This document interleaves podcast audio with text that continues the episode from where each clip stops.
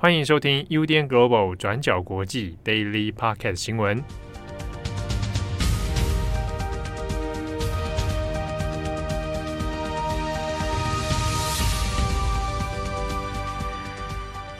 Hello，大家好，欢迎收听 UDN Global 转角国际 Daily Podcast 新闻。我是编辑佳琪，我是编辑慧仪。今天是二月十日，星期三。那今天也有几则重大的国际新闻要跟大家分享。对，今天首先的第一则，我们要来看一下今天美联社的头条，也就是在讲拜登要怎么应对美国现在的一个防疫问题。那美国在一个月前呢，就是遇到了 Omicron 变种病毒的全面侵袭，那每一天的通报记录，曾经在一月中的时候飙破了一百三十五万人染疫。那不过现在染疫数字是已经下降了。那事情现在也有了一个转变趋势，那就是在过去的七十二个小时，美国各地的州政府开始陆续的大规模防疫解禁。那像是过去防疫政策特别紧缩的加州或者是纽约州，也都分别在七号还有九号的时候宣布口罩免戴令，也就是说解除室内场所要佩戴口罩的强制令。那我们现在先来讲一下美国目前的疫情状况。那美国的疫情状况主要是受到 Omicron 的变种病毒影响。那截至二月八号的通报资料，全美国单日的确诊通报数字已经下降到每天十九万人以下。但是呢，单日的死亡人数还是维持在每一天三千三百人以上。那全国的重症住院数字也是维持在十一万人左右。那我们这边综合《纽约时报》还有路透社的统计分析呢，美国 Omicron 的传染规模还有速度，大约是在一月中旬的时候度过了所谓的巅峰时期，然后之后呢，新增的病例是一路往下降，但是各地的重症数字或者是死亡数字的那个降缓速率就没有那么明显了。那如果我们以过去七天的平均数字来看的话，新增的确诊数字是减少了百分之六十三。但是呢，重症住院率只减少了百分之二十八，而且死亡数字反而还增加了百分之九。那不过会出现这样子数字上面的趋势差异，一般认为呢，可能是跟染疫周期的发病时间差是有关系的。那因为呢，Omicron 的重症比率虽然相对比较低，但是你在快速传播还有大规模的感染之下，还是会对老人，或者是你原本就有健康高风险的人，或者是你拒绝施打疫苗的人，你都会对这一些群体带来相当程度的重症，还有一些杀伤力的问题。好，那只不过是拜登政府现在面对的压力是放宽防疫规定的呼声已经越来越高了。那尽管已经感受到现在这样子一个要放宽防疫规定的压力，那拜登政府呢，已经在星期三的时候表示，他们已经正在制定应对病毒然后破坏力较小的一个防疫计划。但是部分的民主党州已经等不及而开始放宽防疫规定了。那像是我们上面刚刚提到的加州、纽约州。所以这也代表说，这几个州似乎已经出现跟联邦啊以及 CDC 指导方针不同调的一个问题。那虽然相关这样子松绑防疫的规定，其实几个共和党州已经推行好一阵子了，但是呢，重点就在于现在民主党的铁票州也开始陆续跟进，所以也有舆论认为这个现象可能反映了几个问题。那像是第一个。也就是比较好的消息，也就是美国的疫情可能已经慢慢进入了恢复期了。那再来第二，这个现象也反映了拜登的联邦政府跟地方的民主党人可能在防疫政策上面已经出现分歧了。那再来最后，今年也是美国的其中选举年，所以相关的这样子的一个政策是否会，或者是接下来会怎么影响选举结果，也都是还要再观察的。那现在面对防疫不同调，还有要求放松防疫规定的这样子的一个呼声，拜登跟白宫的回应也是相对官方的，也有点像是陷入一个进退两难的状况。那就像拜登长期以来一直说自己的防疫规定是遵循科学，所以必须遵守专家的指导。可是现在的关键也在于说，专家的指导目前跟民情还有整个美国的氛围并不相同。也就是专家现在还是建议所有的美国人要在室内环境里面戴口罩。那白宫的发言人沙奇基本上其实也是支持拜登的说法的。他们认为，他们当然可以理解民情，但是下一步要怎么走，还是必须要依赖科学数据来制定，而不是跟随现在的政治风向。好的，那么关于这个美国口罩佩戴令的详细细节，也请参考我们的过去二十四小时。那我们也会把文章放在资讯栏上面。那讲完美国呢，我们也接着更新一下加拿大司机的抗议潮。那在星期三的 Daily 上面呢，我们有更新到，在加拿大的首都渥太华抗议的司机们已经开着卡车封锁了大使桥。那目前最新状况是，阻塞大使桥的情况是持续的。那么而且也进一步影响了美国还有加拿大的货运流通还有供应链。那主要呢，这个大使桥是连接美国密西根州还有加拿大的安大略省。那过去一直是加拿大跟美国之间货物流通最重要的一个贸易枢纽，也就是汽车零件供应商啊，还有制造商的一个重要命脉。那根据估计，每一天呢，至少会有五千到七千辆的卡车会来往这座大石桥来运送货物。所以也就是说，光是这一座桥连接两国的大石桥，就已经负责了百分之二十七加拿大跟美国的一个贸易量。所以现在的问题是，当你阻塞的状况持续进行，那相关的商业协会也就警告，当地的区域制造商很有可能会因此每天损失五千万美元。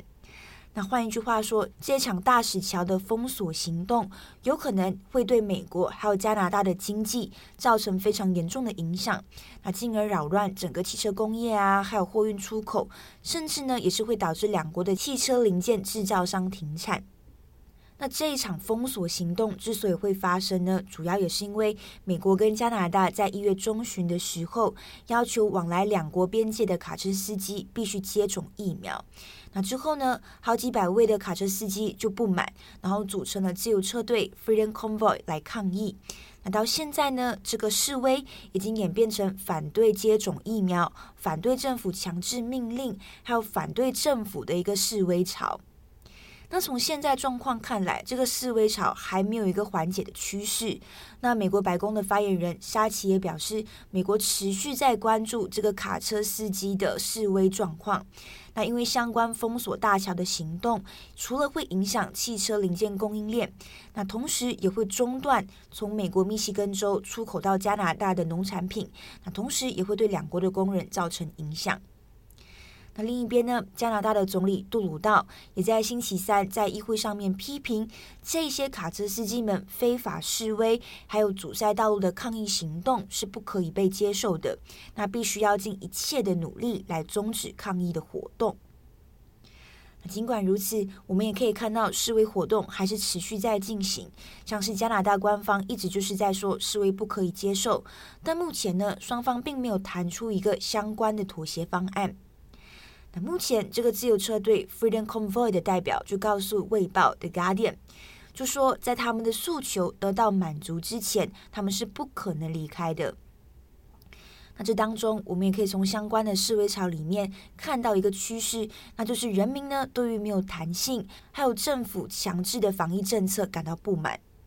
那其实不只是加拿大，现在在法国的呃反疫苗人士。也是发起了相关抗议，也组成了所谓的自由车队。那其中呢，就有两百位抗议者聚集在法国东南部的城市尼斯。然后在这一场抗议活动中，他们还展示了加拿大的国旗。那表示呢，他们计划先前往巴黎，然后要到布鲁塞尔，那要求取消相关的防疫规定，也就是禁止人们在没有接种的情况下进入公共场所。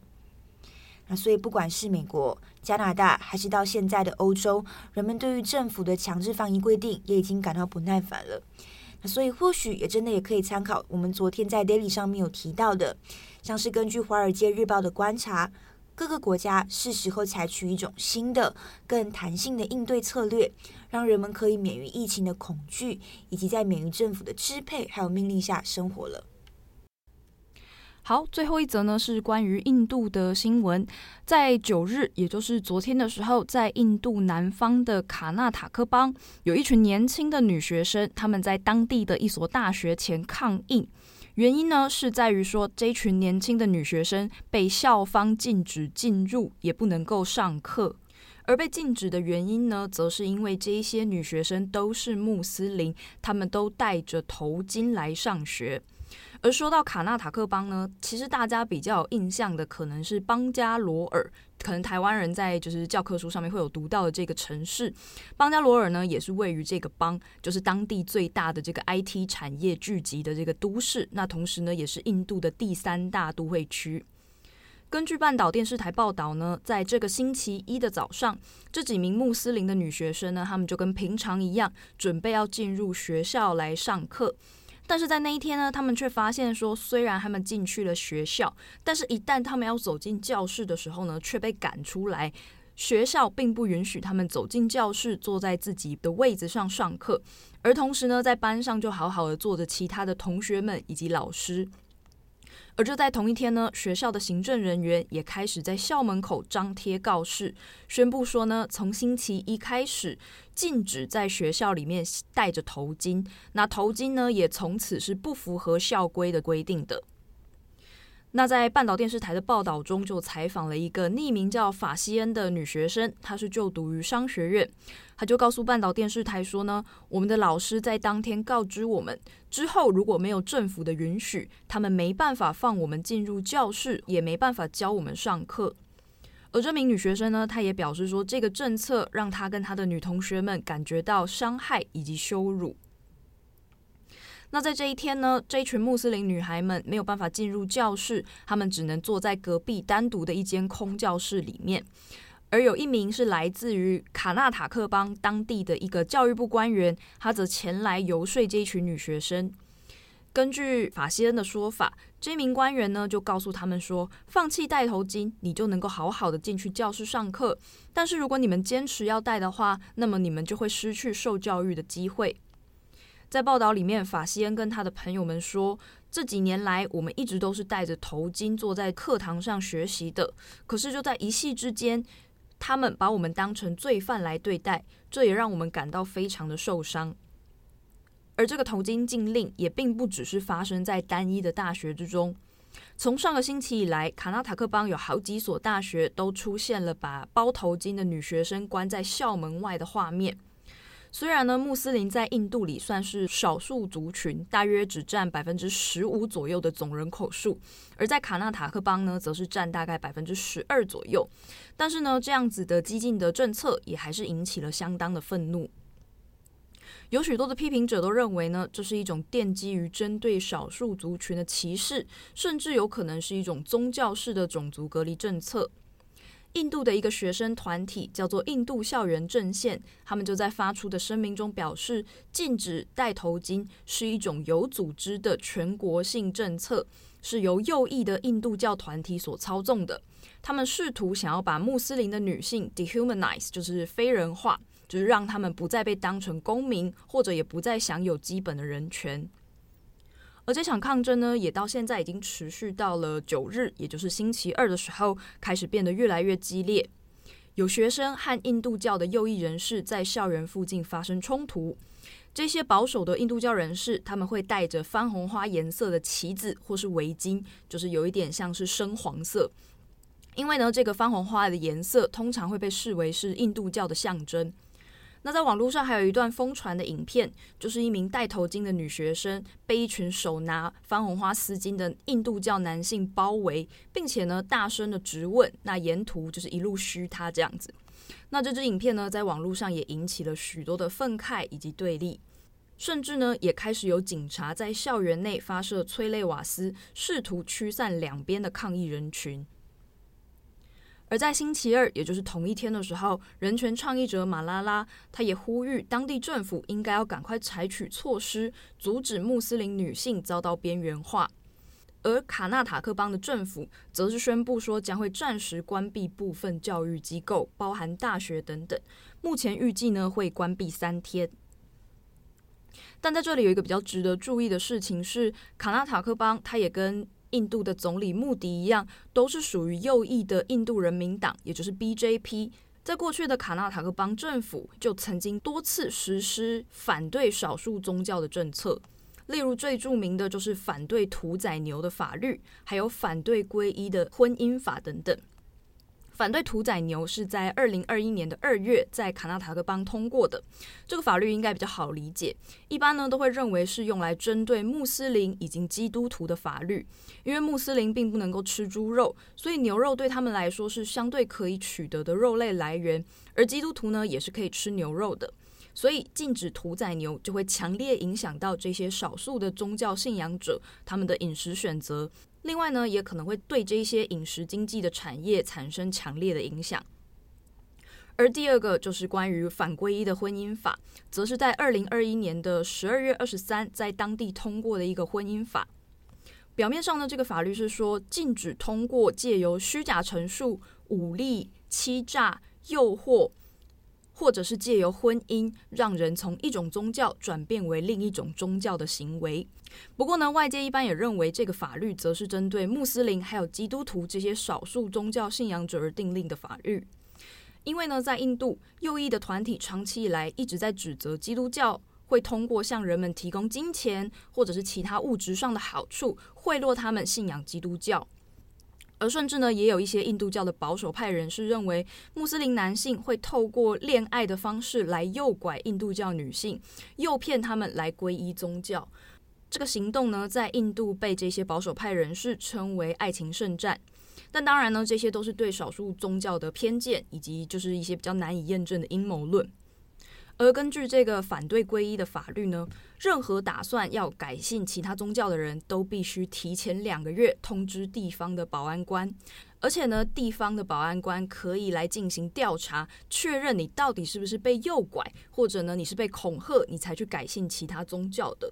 而如果你没有直接通知当局就更改你的宗教信仰的话，你可能会被处以至少六个月，最长三年的监禁处罚。好，那以上呢就是关于印度的这个头巾禁令以及相关的一些报道整理。好的，那么以上就是今天的几则新闻跟大家分享。那祝福大家有一个美好的一天。我是编辑会议，我是编辑佳琪，我们下一次再见，拜拜，拜拜。感谢你的收听，想知道更多详细资讯，请上网搜寻转角国际。